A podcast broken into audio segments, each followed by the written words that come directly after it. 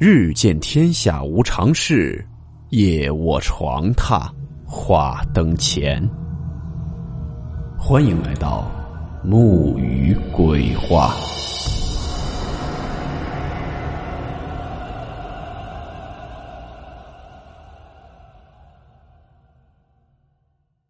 大家好，我是木鱼。今天这个故事是一位叫做柚木的听友投稿分享的。故事名称：妈妈的房间。温馨提示：本故事含有未经证实的内容和边缘化知识，部分内容超出普遍认知。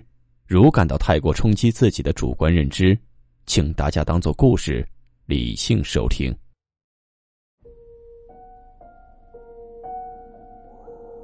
这个事儿，我没有在这样的场合跟大家分享过。可能也不算是什么灵异事件，但是后来再回想起来，真的会浑身发毛。我爸爸妈妈年轻的那个时候，大学还是毕业包分配的，令人羡慕的制度。我爸是农村娃，家里穷，听说冬天还穿着露脚趾的鞋。自己考了大学，毕业分配到省会的大学。那所学校现在也是我们省里最好的大学了。哪个地方我就不说了，也算是挺有出息的。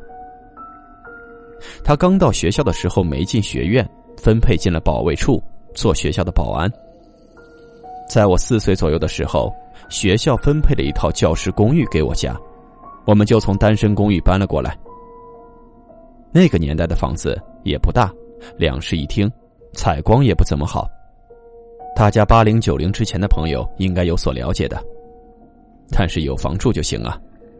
我那时候还小，跟我爸妈住一间，我的小床跟他们的大床中间隔着一个梳妆台。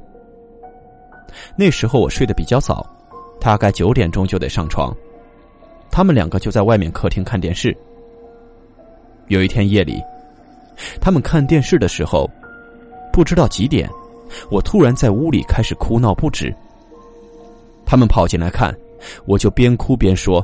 我说：“妈妈，你床上有个人。”妈妈，你床上有个人。他们就安慰我说是我做梦了。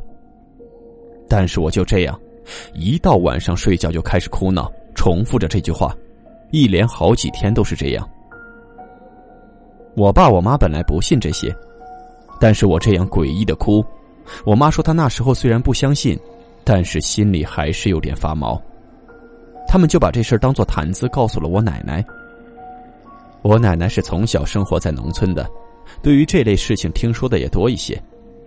当时就觉得事情没有那么简单，就去找了附近一个据说看这类事情很灵的一个人。这事儿是我妈后来告诉我的，我没什么印象了，只能描述个大概，意思是差不多的。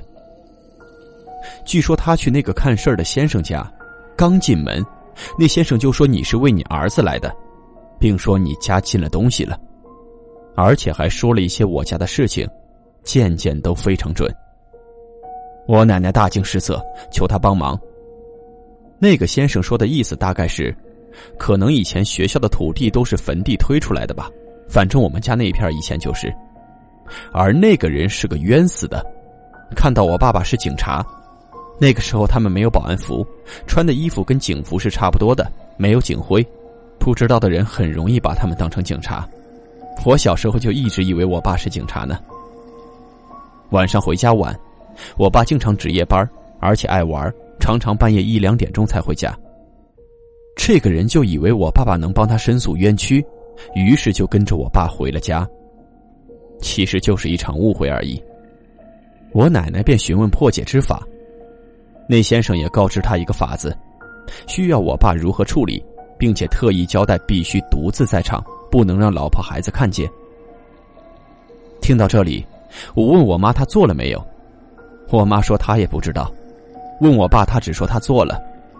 不管怎样，反正后来我没有再哭过。这件事我反正不记得，一直都是当故事来听的。后来过去了很多年，物是人非，我爸爸妈妈离婚了，爸爸又组建了一个家庭，我跟妈妈还住在这里。我也早有了自己的卧室。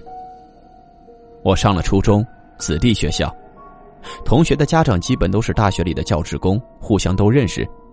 当时我的闺蜜家跟我住一个院儿，她家经济条件比较好，她有电脑、有手机、有 CD 机、有各种电脑游戏，还都是正版光盘呢。我特别喜欢玩，但是我单亲，家里经济紧张，不能满足，只能羡慕。我有段时间天天在脖子里挂一串钥匙，自己吃晚饭写作业。有一天我妈妈要加班，让我先睡，不用等她。正好闺蜜爸妈出去应酬也不在，我就跑到她家去玩去了。我们两个玩电脑游戏，聊 QQ，逛聊天室。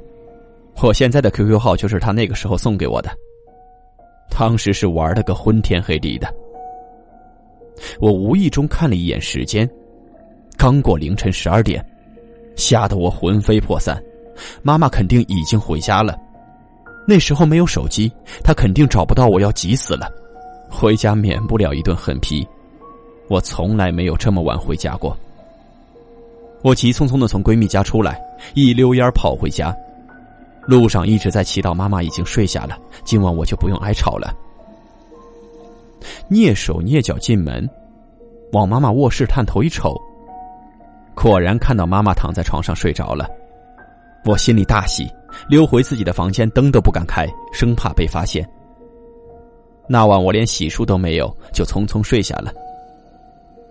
结果第二天，我妈跑到我房间跟我说，她昨天回来晚了，回来的时候都三点了，看到我已经睡了，他就没有吵醒我。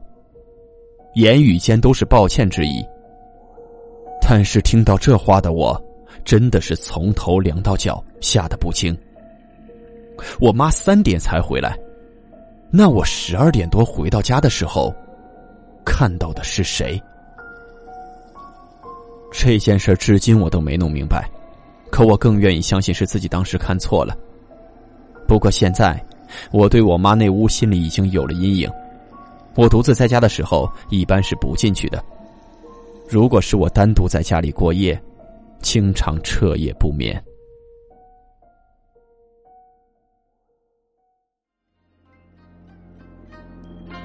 好了，我们今天的故事到此结束，祝你好梦，我们明晚见。